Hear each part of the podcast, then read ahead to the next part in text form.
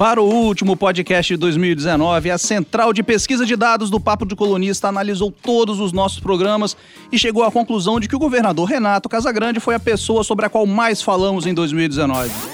Então, o governo para, neste momento. O governo do estado disse que não tem aumento neste ano. Que o governo estaria contando com o ovo. Prioridades do atual governo. Por isso, fechando o ano, temos aqui conosco o próprio governador e vamos falar com ele sobre reajuste aos servidores, saúde, segurança, cultura, obras e muito mais. Natural de Castelo e torcedor do Botafogo, Renato Casagrande, reza a lenda, era um beck da roça daqueles clássicos lá no comercial. Ele está em seu segundo mandato à frente do Palácio Anchieta, já foi vice-governador, deputado estadual, deputado federal e senador. Eu sou Rafael Braz, estão aqui comigo o já citado governador do Espírito Santo, Renato Casagrande. Um abraço, Rafael, um abraço a todos que estão nos acompanhando. E os colunistas da Gazeta, Leonel Ximenes. Oi, gente, como é que vai? Tudo bem? Vitor Vogas. Olá, pessoal. E o que restou de Beatriz Seixas após uma gripe? Oi, oi, gente, tudo bem?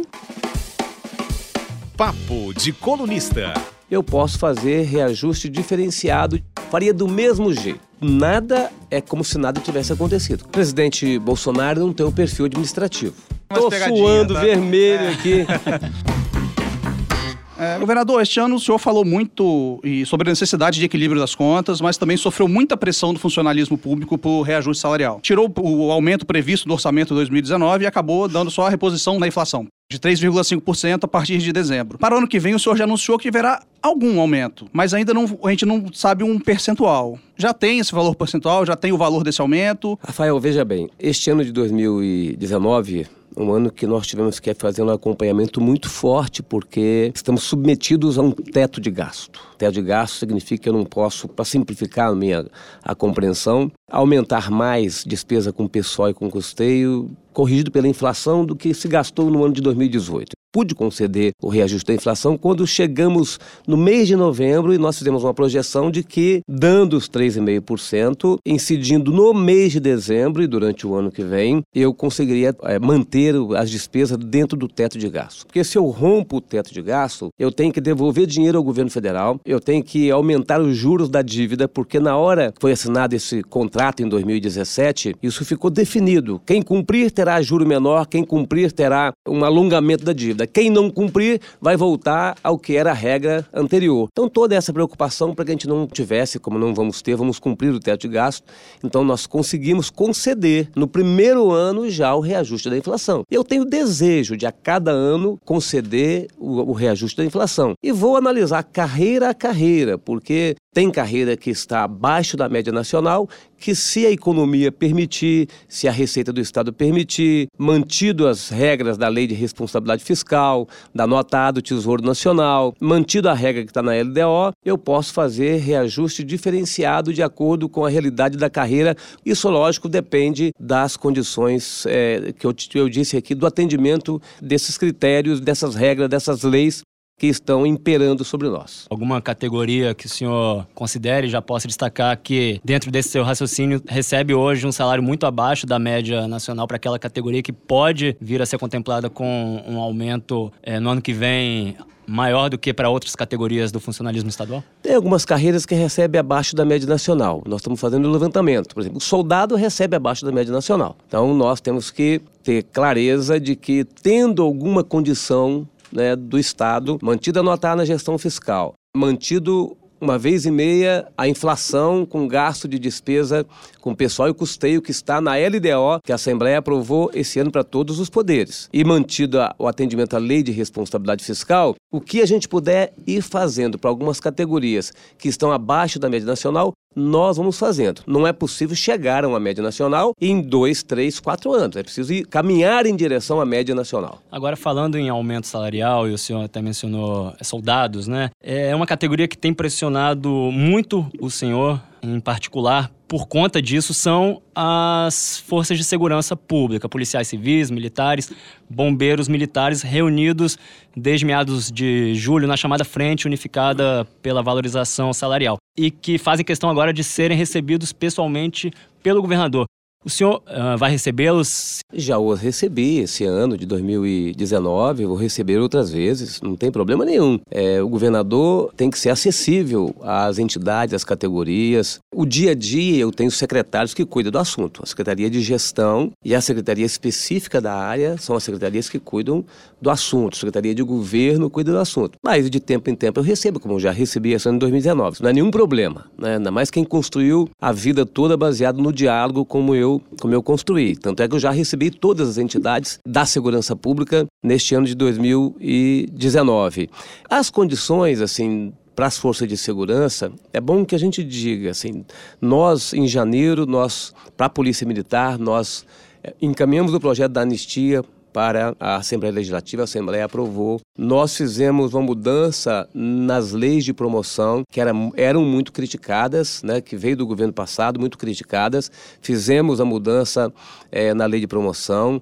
Nós mudamos o quantitativo de cargo em cada função da Polícia Militar e nós concedemos no primeiro ano, num ano de crise em que a economia brasileira está frágil, a economia capixaba está frágil, nós no primeiro ano já fechamos o ano concedendo o reajuste da inflação. Então, assim, nós já fizemos no primeiro ano um reconhecimento daquilo que a gente quer na relação com os servidores. Então, esse vai ser o comportamento do governo mantido atendimento a essas travas que nós temos, que eu já disse que são as três travas, mantido isso, nós vamos fazendo o trabalho para que a gente possa ir valorizando aqueles que mais precisam no governo. Governador, o senhor falou há pouco que os soldados da Polícia Militar são uma da, da categoria do Estado que ganha é uma das uma das, uma, uma das ganha menos que, abaixo da média nacional. nacional. É sobre isso que eu ia falar. É, as entidades que representam a PM dizem que o salário da PM no Espírito Santo é o pior do Brasil. O senhor confirma isso? Eles estão realmente certos? Nosso salário da PM é o pior do Brasil? Se você pensar a PM como um todo, não. Tá? Não é o pior do Brasil. É lógico que a Secretaria de Gestão está levantando todos esses dados, mas não é o pior do Brasil. É, mas é bom que a gente tenha a referência nacional. É lógico que cada estado tem escala especial diferenciada, tem gratificação diferenciada, cada estado tem hora extra, assim. Então, o salário base, esse critério nós estamos trabalhando muito na Secretaria de Gestão, essa, como definir um critério que seja justo na hora da comparação. Eu recebo só isso do salário inicial, mas muitas vezes a pessoa tem outros ganhos tá certo?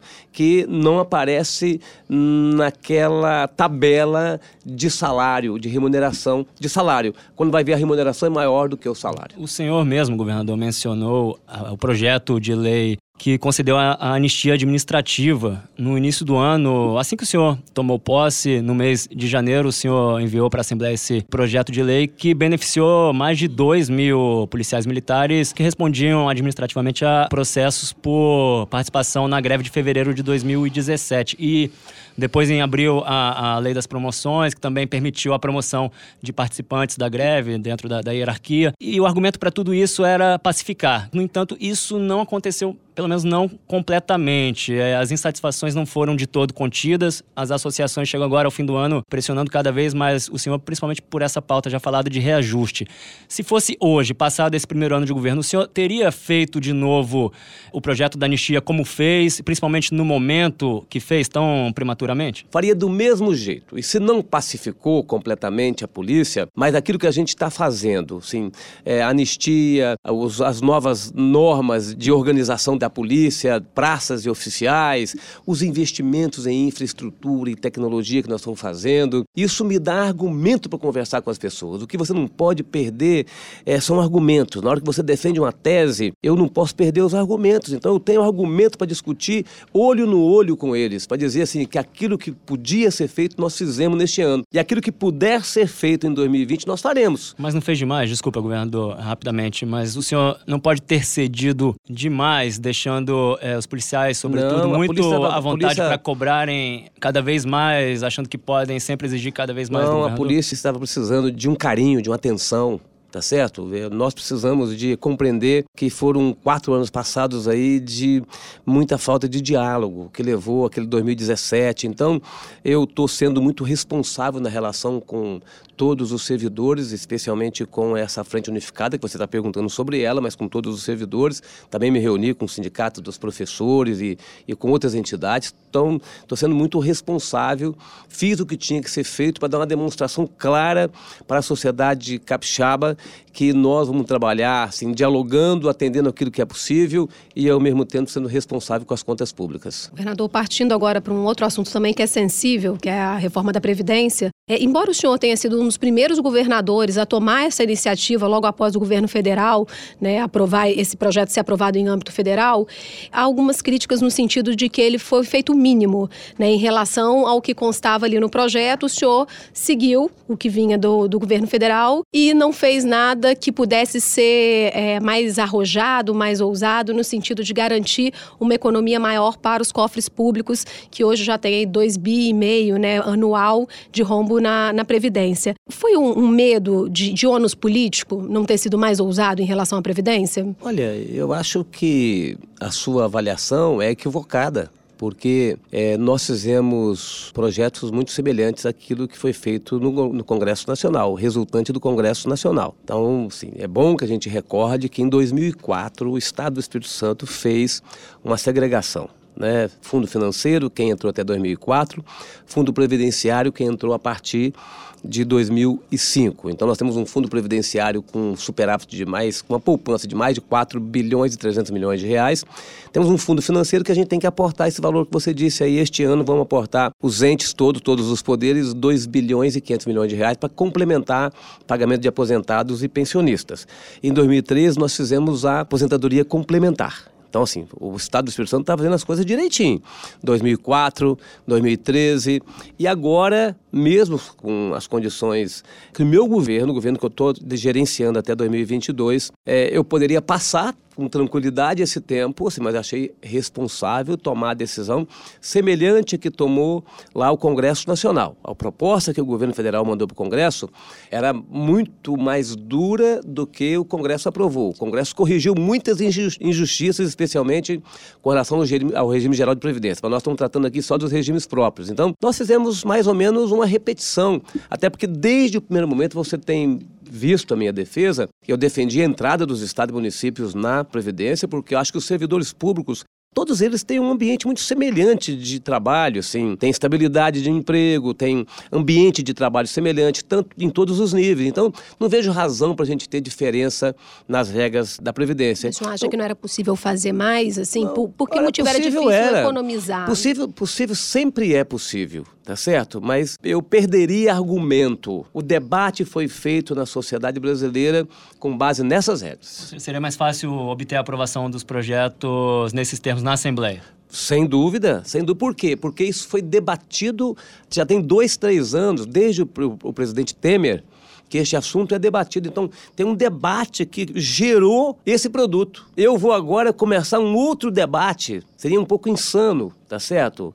É, a gente começar um outro debate com outras regras mais duras é, se nós tomamos as decisões todas corretas aqui nesses últimos anos e se nós já tivemos um grande debate nacional. Governador, a reforma da Previdência pode ter uma implicação política também. O que eu quero dizer com isso? Recentemente, a Justiça determinou a anulação daquela emenda que a Assembleia aprovou para antecipar em mais de um ano a eleição da mesa diretora. Né, foi uma vitória do governo e uma derrota, podemos dizer assim, do deputado Eric Musco que patrocinou essa emenda. Mas acontece que já há deputados, como o deputado Vandinha Leite, que está usando esse mesmo argumento de uma suposta irregularidade da tramitação desse projeto, dessa PEC, para entrar na justiça questionando a reforma da Previdência que o governo já obteve lá, essa vitória. O senhor teme que a justiça dê grande causação deputado e anule essa reforma da Previdência? E se a justiça determinar que a anulação desse processo todo legislativo, o senhor já tem um plano B de encaminhar isso novamente? Como é que é isso? O que, que o senhor acha disso? Olha, se está na justiça, a gente tem que esperar a justiça, tá certo? Mas eu tenho argumentos e certamente a justiça chamará o Estado às lides do processo. Então, o regimento interno da casa, falando das conversas que eu tenho com o nosso procurador, nosso procurador-geral, o regimento interno da casa diz que matéria de interesse público, a Assembleia pode compor uma comissão especial. Reforma da Previdência é matéria de interesse público antecipação da eleição é matéria de interesse interno, interna corporis. Então, não tem um interesse público, tá certo? Para a sociedade toda, uma antecipação da eleição. Aí teria que ser pela Comissão de Constituição e Justiça, até foi assim que as duas decisões tanto da Justiça Estadual como Federal, acabaram concluindo. Então, é, nós temos que agora esperar a decisão da Justiça. Eu não tenho nada para fazer, a não ser esperar que a Justiça se pronuncie sobre esse assunto. O Leonel acabou de citar o episódio da eleição antecipada da mesa diretora na Assembleia Legislativa. É um episódio que gerou uma crise entre os poderes executivo e legislativo, como não se via há muitos anos no Espírito Santo. Eu quero saber do senhor diretamente, governador, se nesse episódio o senhor foi traído pelo presidente Eric Musso. Olha, o Vitor, sim, o episódio que na minha avaliação ficou para trás, tá certo? Assim, nós tínhamos sim uma conversa, é, um entendimento com o presidente Eric Musso. Essa conversa envolveu o partido do presidente Eric Musso no primeiro momento, depois envolveu outros parlamentares, deputado Marcelo Santos, deputado Enivaldo, mas o desfecho foi outro. Tá envolveu certo? o deputado federal Amaro Neto também?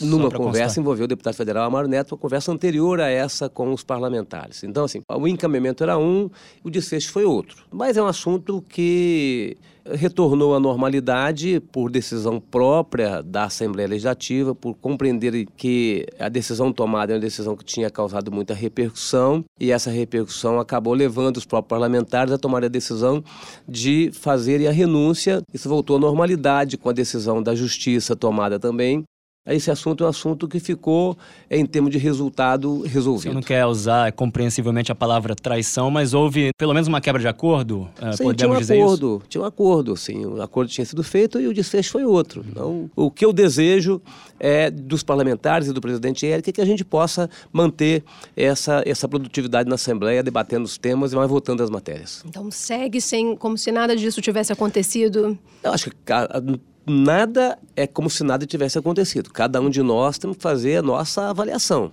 Agora, aqui nessa entrevista, não me cabe fazer daqui um consultório psicológico coletivo, tá certo? Aqui Mas se cabe... quiser ter um divã ali, é... fique à vontade. me cabe aqui dizer daquilo que é importante para a sociedade capixaba. E o importante para a sociedade capixaba é a gente tocar a vida para frente. O senhor pretende lançar, apoiar o candidato para a eleição da próxima mesa, agora sim, pelo pelo visto vai ser em 2021. O governo vai ter um candidato próprio, vai articular uma candidatura? Um dos erros. Mesmo que seja em 2020, se a emenda acabar permanecendo, o presidente Eric poderá voltar a convocar em 2020. É. Senhor, é... Eu acho que não tem ambiente para antecipar a eleição acho que tem que manter a eleição. Assim, minha posição política, independente de decisão de justiça, assim, acho que a eleição deve ser no dia 1 de fevereiro de 2021. A sociedade já reagiu a essa possibilidade de antecipação. Na política, sempre que você decide antes da hora, decide errado. Sempre que você decide depois da hora, decide errado. Tá certo? Então, não me cabe cometer nenhum erro de decidir antes da hora. Tá? Então, a hora de decidir é lá na frente. Especificamente em Vitória, que será a principal vitrine política é, em destaque na sucessão do prefeito Luciano Rezende. O seu partido terá ou não terá candidato próprio a prefeito de Vitória? E eu pergunto isso porque o, o partido do prefeito Luciano, Cidadania, já tem, já lançou um candidato próprio, o deputado estadual Fabrício Gandini. PSB e Cidadania tem uma aliança histórica aqui no Espírito Santo. Vocês vão lançar um candidato próprio ou apoiar o Fabrício Gandini? Meu partido tem nomes. Estou dizendo que seja forte, não. Tem nomes para governar. Sérgio Sá, que é vice-prefeito, e Sérgio Magés, que é deputado estadual. Mas eu preciso me colocar como governador do estado. Assim, eu não, não posso me colocar como dirigente partidário no momento deste. Assim. O prefeito Luciano Rezende é um aliado importantíssimo. O Gandini, deputado Gandini, é um aliado importantíssimo. Eu tenho plena convicção que agora pode ser a hora dos partidos lançarem suas candidaturas, mas chegará a hora dos partidos conversarem também. Né, sobre a melhor posição. É, se é viável é, para o governo ou não você ter tantas candidaturas, isso é um processo de avaliação mais amplo, mas é ainda uma decisão que vai ser tomada um pouco mais adiante. Certo, governador, eu queria trazer para um assunto que é, impacta a população como um todo, que é a mobilidade, a infraestrutura, né? Porque a gente sente isso no dia a dia do deslocamento para o trabalho, para casa. O senhor tem alguns planos relacionados né, a esses temas. É, tem as intervenções relacionadas à terceira ponte, tem o Portal do Príncipe, é, tem também um aquaviário. O que, que é prioridade e, e o que, que vai fazer a população acreditar que o senhor vai ter a capacidade, juntamente com a sua equipe, de colocar tudo isso, é, tirar do papel todos esses projetos que estão previstos e são defendidos pelo senhor? O que nós já fizemos no primeiro ano. Nós estamos chegando ao final do ano. Neste ano, nós já fizemos mais investimento em infraestrutura, neste nós vamos fazer mais investimento em infraestrutura do que o último ano do governo passado. Então, assim, nosso compromisso em retomar um ciclo de investimentos. Nós montamos uma carteira com recurso próprio e com recurso de financiamento que já soma em torno de 6 bilhões de reais para a gente poder fazer investimento nos próximos anos. Então, nós temos um recurso que é recurso do BID, Banco Interamericano de Desenvolvimento, do BIRD, que é Banco Mundial, do BNDES, da Caixa Econômica Federal, recurso próprio, acordo com a ANP que fizemos, acordo com a Petrobras, é orientado pela ANP, mas é o primeiro ano, então a máquina está esquentando, estamos é, elaborando projetos, publicando editais,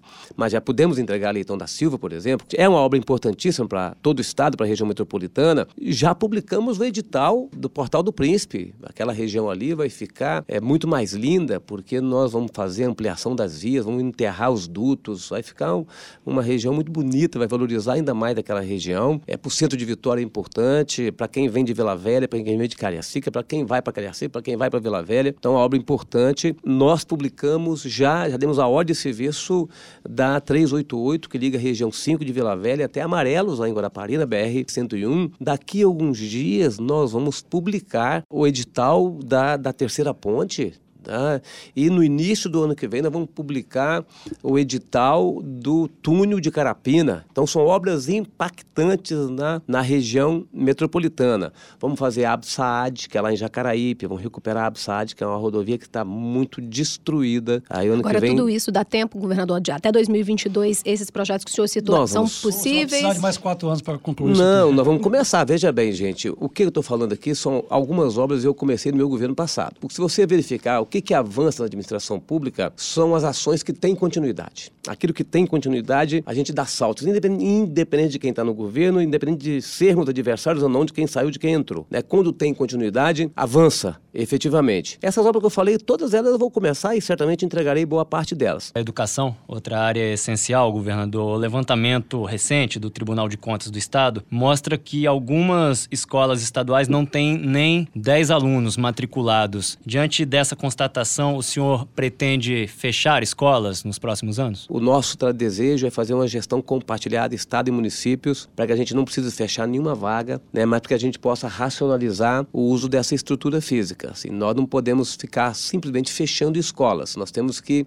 buscar alternativa para que o aluno possa ter uma escola mais perto da sua casa. Então, esse é o nosso desejo e acho que esses dados vão ajudar a gente a fazer a gestão compartilhada. Nós vamos fazer, nesses próximos anos, 100 creches né, com os municípios, estamos produzindo conteúdo com os municípios para que a gente tenha Sem creches até Sem- o fim do governo. É, até o fim. Não vou dizer que vai concluir, mas todas já serão começadas até o fim do governo, sem creches. É, pode ser que não chegue a 100 entregas assim, mas já começadas e contratadas, sem creches. Nós estamos ampliando a educação em tempo integral. Vocês viram, nós anunciamos 28 novas escolas em tempo integral para o ano que vem. Queremos ampliar, queremos chegar perto da meta, ou chegar à meta, que é em 2024, mas queremos chegar perto da meta em 2022. né? Então, o que é a meta? 25% dos alunos estudando é, ensino em tempo integral e pelo menos em 50% das escolas ter educação em tempo integral. Essa é a meta do Plano Nacional e do Plano Estadual. A partir do ano que vem, o Estado terá 64 escolas com educação em tempo integral.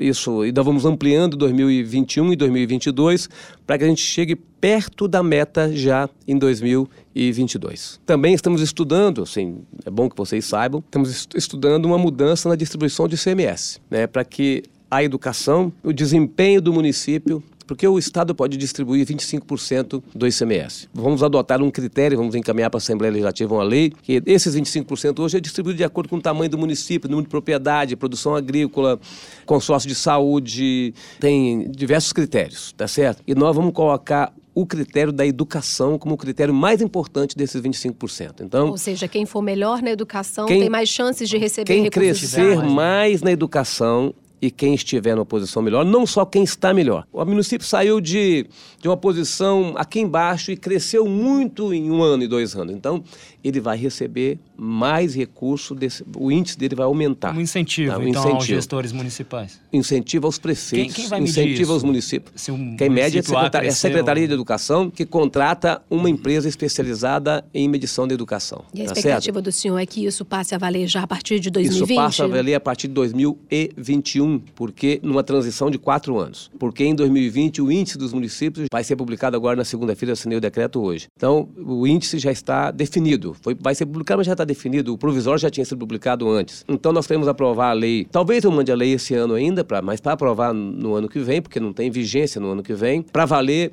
já para o início das novas gestões em 2021. O senhor já né? conversou com o Eric Musso sobre essa? Não, essa, não- essa vocês são os primeiros que eu converso. Tá? Não, essa é a primeira mão. Essa é a primeira mão. A primeira que eu converso são essas, mas também vou conversar com o presidente Eric Eric, Musso. Musso, tá certo? E vou conversar com a Muniz, naturalmente, né, para que a gente possa tratar desse tema, que eu acho que é um tema importante para aquilo que a gente quer. Assim, nós queremos um Estado competitivo. Competitividade tem a ver com infraestrutura, com inovação, tem a ver com educação. Então, dá um sinal claro daquilo que a gente deseja para que os municípios caminhem juntos conosco né, dentro desse programa de gestão compartilhada, é um bom sinal que o Estado pode dar. Governador, agora vamos falar de homicídios. O Espírito Santo está caminhando, até o final do ano, para uma redução histórica. Menos de mil homicídios ao ano. O que ainda é um número alto, o mesmo sempre fala que ainda é um número alto, ideal é que não tivesse nenhum. De qualquer forma, comparando-se com outros 15, 20 anos, é uma redução histórica e isso tem que ser comemorado. No entanto, nos últimos cinco meses, o índice de homicídios no Estado está tendo uma tendência de crescimento. E, por exemplo, em novembro agora, que fechou, fechou com 98 homicídios, foi o segundo pior índice do ano. Só perdeu para janeiro, que foi 103. Esses últimos cinco meses também coincidem com o aumento desse movimento de reivindicação salari- salarial da Polícia Civil, da Polícia Militar, dos bombeiros e da criação da Frente Unificada. O senhor vê alguma relação nesse crescimento do homicídio e poderia, assim, chegar à conclusão que há também um certo desânimo na- no corpo policial, tanto civil como militar? Quer dizer, coincidiu exatamente nesse período esse aumento. Senhor não está preocupado que esse número volte a crescer e saia do controle?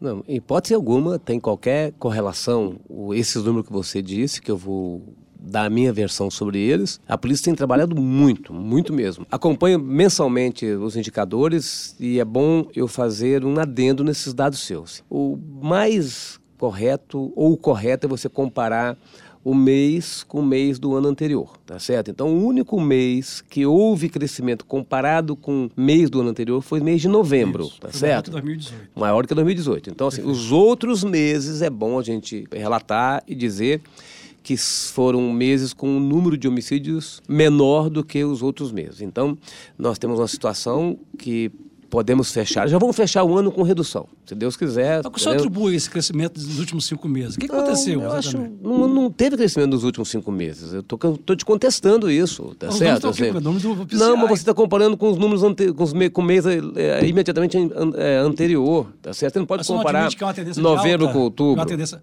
tá vendo a tendência de alta outra Não, vez? eu ainda A não. Quando eu comparo com o ano anterior, não. Quando eu comparo com o ano anterior, está uma tendência de queda até outubro. Novembro não, novembro aumentou. Tá certo?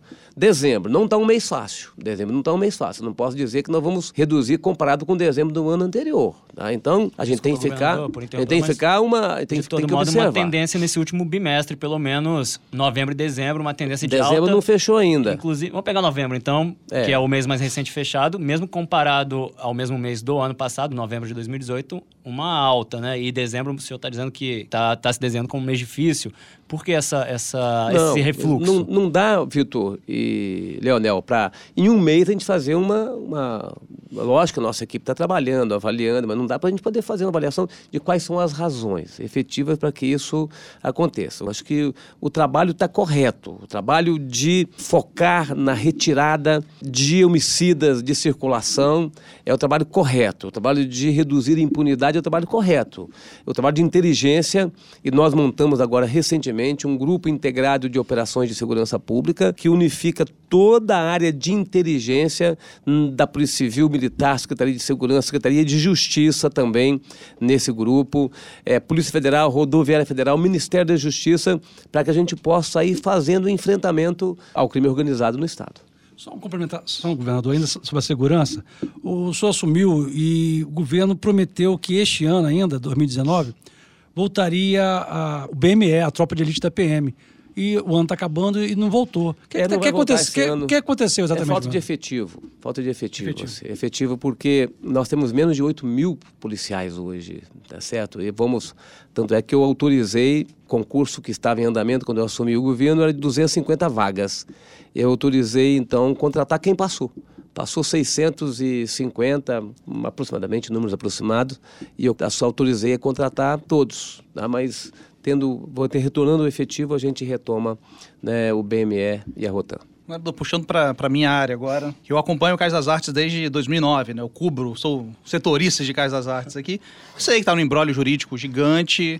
Não vou perguntar para o senhor quando o Cais das Artes ficará pronto, mas é, tem outra questão também da cultura do Estado que nós estamos com o Carlos Gomes fechado. A cultura não tá ficando em segundo plano? Na... De jeito nenhum. Tá não, assim, o Caio das Artes, posso falar do Caio das Artes? Pode falar, ele- ué. Não, ele- era, era, era uma, era uma maneira de, esse- era uma maneira de, era uma maneira de perguntar Foi só o gancho. sem perguntar, entendeu? Era só para levantar a Não, questão. o Caio das Artes, ele, nós estamos é, na justiça, porque tem uma empresa licitada lá desde o período do governo, aí nós estamos num acordo na justiça, é possível que a gente feche um acordo, é possível, é bem possível, está bem próximo da, da possibilidade de fechar um acordo, acordo produzido pela justiça. Né, para que a empresa possa retomar a obra. Assim, então, 2020, fechando esse acordo, a gente retoma a obra. O Teatro Carlos Gomes, de fato, recebemos ele fechado, estamos fazendo o projeto de reforma dele para que ano que vem a gente comece a reforma do Teatro Carlos Gomes. Uma reabertura ainda ano que vem, você acha que é, você acha que é possível? Eu acho que não dá para abrir ano que vem, não, porque a obra lá vai ser obra grande. O teatro está também muito afetado, assim, muito destruído. tá? Acho, que, acho que ano que vem não dá para reabrir o teatro, não. Mas nós estamos fazendo diversas outras atividades. Nós lançamos o programa Espírito Santo Mais Criativo, Cultura Conecta, lançamos editais, audiovisual, é um, um volume de recursos de mais de 12 milhões de reais é, que lançamos. Então, assim, nós estamos com um trabalho intenso na área de cultura e o secretário Fabrício, assim, numa articulação muito grande para conectar toda essa iniciativa do Estado. Certo, governador, agora queria ir um pouco também para o âmbito federal. Qual que é a avaliação do senhor em relação ao governo do presidente Bolsonaro, né, nesse primeiro ano que ele esteve à frente eh, do país? E aí, novamente, trazendo para o nosso regional, né, que a gente sempre tem esse papel aqui, como está a relação do governo do Estado com o, o presidente, com a equipe do governo federal? O presidente Bolsonaro não tem um perfil administrativo. Então, não é um presidente que senta à mesa conosco para discutir os projetos Ele mesmo do confessou Estado. isso, né? Que não É, sabe. é, ele come é o perfil dele. Assim, não estou fazendo nenhuma agressão, estou dizendo que ele não tem um perfil. Então, é, não, não, não- estive com o presidente Bolsonaro esse ano em algumas reuniões coletivas né, de todos os, os governadores. É, mas tenho tido com boa parte dos ministros deles uma relação, uma relação inst- institucional muito boa. Né? Todos os ministros que a gente tem procurado é, têm nos dado atenção. É, compreendo que ele, na área econômica, toma algumas medidas adequadas que precisam ser tomadas, como o caso do novo mercado de gás, o debate sobre reformas. Acho que ele mandará ou discutirá uma reforma tributária adequada, que cobrará é, tributos sobre juros, sobre, sobre lucros e dividendos. Então, algumas medidas na área econômica adequadas, mas quando a gente pe- pensa num projeto de país, a gente vê com muita preocupação o comportamento e as atitudes eh, de algumas pessoas do governo. assim. nós estamos muito preocupados com o desempenho da educação, por exemplo. As relações internacionais, o Brasil é um país que construiu uma boa imagem internacional e está perdendo isso eh, nesse primeiro ano do presidente Bolsonaro. né? Estamos preocupados com eh, a área de meio ambiente, tá? que tem tudo a ver com, também com as relações internacionais, a cultura da violência e a, a, a forma como pessoas do governo e o próprio presidente Bolsonaro é, manifesta opinião com relação a armamento. Tem preocupação com isso, porque toda liderança é uma referência. Certo. É, em relação também a decisões que podem acontecer no âmbito federal, ficou para o ano que vem a o debate, né, o julgamento, na verdade, em relação à redivisão dos royalties de petróleo no, no STF. E isso, é, se o governo né, sofreu uma derrota, não só o governo do estado, mas tem outros é, estados que podem ser implicados, como é o caso do Rio de Janeiro, o Espírito Santo pode perder até 2 bilhões de reais em relação a esses recursos, né, vindos aí da exploração e produção do, do petróleo e gás. O, o, o Espírito Santo ele está preparado para sobreviver sem esse dinheiro dos royalties, caso a decisão não seja favorável, o que o senhor vai fazer se o STF redividir né, de uma forma que não é a tese defendida pelo, pelo governo do Espírito Santo? Nós temos uma tese muito boa. A tese, a tese nossa dos estados produtores é muito boa, a começar pelo espírito da votação da Constituição de 88. Vejam que vocês Olhe lá na Constituição, diz que receita de petróleo é uma receita reparatória, indenizatória e compensatória, né, por atividades na área social e na área ambiental. E você vê outra parte da Constituição, porque quando você vota a Constituição, você vota como um todo, você vê que o ICMS de derivados de petróleo é cobrado no destino. É a único, única, única área que é cobrada no destino. Então, foi uma compensação para uma receita é, de um tratamento diferenciado para estados e municípios produtores. Eu, em outubro e novembro, eu conversei com os 11 ministros do Supremo Tribunal Federal. Lógico, o ministro nunca disse para você como é que ele vai se posicionar. Mas ele você sempre... sentiu que eles se mostraram mas receptivos? Tem, tem, tem receptividade. Tem preocupação, mas tem, mas tem receptividade. Na verdade, o, o Supremo, ele torce muito para que haja um acordo torce para que haja um é, acordo. É, que, da mesma maneira que recebem, receberam o senhor, também recebem os governadores do Nordeste, de outros estados é interessados verdade, é na, na, tese é contrária. Verdade. Mas a tese contrária é uma tese, é uma tese de um momento, em 2012, quando foi votada essa lei, era a tese de que o, o Brasil ia se acabar em petróleo. Era, era pré-sal, era o presidente Lula, assim, muito animado com isso tudo, e todo mundo achou que ia ser a salvação do Brasil. Se você pegar e dividir né, para todo mundo, estado e município, não dá nada, dá muito pouco para todo mundo, tá certo? E se a gente perder... Os grandes produtores perdem muito, mas quem passaria a ganhar não, ganha muito pouco. Ganha, ganha, muito pouco. Então, assim, se votar essa matéria, assim, você pode, aí sim, jogar a terra sobre é, o Rio de Janeiro, porque, assim, aí o Rio está sepultado, vai perder 12 bilhões de reais. Nós vamos perder um bilhão e pouco tá certo? Se a gente, é, lógico, sem contar o atrás, o, o, o, o para trás, né, os anos anteriores, porque a lei é de 2012, cinco anos, contaria. Então eu acho que o Supremo vai, força, vai também trabalhar para uma negociação, acho que uma negociação possível. É mantendo um tratamento diferenciado para Estado e município produtores e fazer uma diferenciação menor daqui, daqui para frente né, novos contratos daqui para frente. Então, acho que isso é possível, mas essa é uma luta que a gente vai ter que fazer. Mas o plano B, se não der certo para o Espírito Santo, a gente torce para que isso não aconteça, mas seria em cima de ajuste fiscal ainda ah, mais sim, rigoroso. Mais rigoroso, sem dúvida, sem dúvida. Se, se perdermos essa, essa, essa ação, é, nós temos que tomar medidas ainda mais rigorosas para a gente poder manter essa, esse equilíbrio que nós temos hoje. E, governador, agora eu queria convidar o senhor aqui para um pinga-fogo né, que a gente vai fazer. Eu vou dar duas opções para o senhor. E aí o senhor tem que responder ou A ou B. Tem que ser sincero, não, não vale enganar a gente, hesitar. E não vale responder depende, mas como nós somos muito generosos, a gente tem duas opções de pular. Se eu não quiser responder, pode falar pula. E como bom administrador, sugiro que o senhor administre bem seus pulos. são, quant, são quantas, são quantas, quantas, quantas perguntas? não, aí é melhor... Não, é... Vamos deixar aqui uma incógnita. Mas o senhor ah. vai ver que é, é mole. Te contar. Café ou chá? Café. Guarapari ou Domingos Martins? Pulo. Ai. mal gestor, mal gestor. Muqueca ou polenta? Polenta. Congo ou Jeremias? Congo. Casaca ou Dead Fish? Casaca. Rubem Braga ou Elisa Lucinda? Rubem Braga. Sávio ou Giovanni? Giovanni. Desportiva ou Rio Branco? Rio Branco. Direita ou esquerda? Esquerda. Luciano Rezende ou Paulo Artung? Luciano Rezende. Fabrício Gandini ou Amaro Neto? Pulo. Fabrício Gandini ou Sérgio Majeschi? Agora não pode pular mais, não? queimar seus pulos. ah, eu podia. Então vou voltar atrás. Não Fabrício soube. Gandini pulo essa. Não pode, não pode revogar a lei, não pode revogar o decreto. O Vitor deu uma dica. Não soube administrar o seu orçamento de pulos. Fala que você vai recorrer, governador. Então, ó, uma última, governador. Especial de fim de ano do Roberto Carlos ou a sabatina aqui do podcast Papo de Lógico Colunista? que é a sabatina do podcast. Ó, pra gente terminar, governador, a gente tem algumas perguntas para pro ouvinte conhecer um lado mais pessoal do Renato Casagrande, tá? Uhum. A gente fica essa é, entidade, governador, senador, que a gente conhece bem aqui no estado, um lado mais pessoal. Fora de noticiário político, o senhor vai lembrar de 2019 por que motivo? Tá. O futebol que eu quebrei a mão, assim. E a mão tá melhor ser. já? Tá melhor, tá melhor. Mexado ainda o dedo aqui. e o que é mais difícil? Governar o Espírito Santo, administrar a relação com o Eric Musso ou torcer para o Botafogo?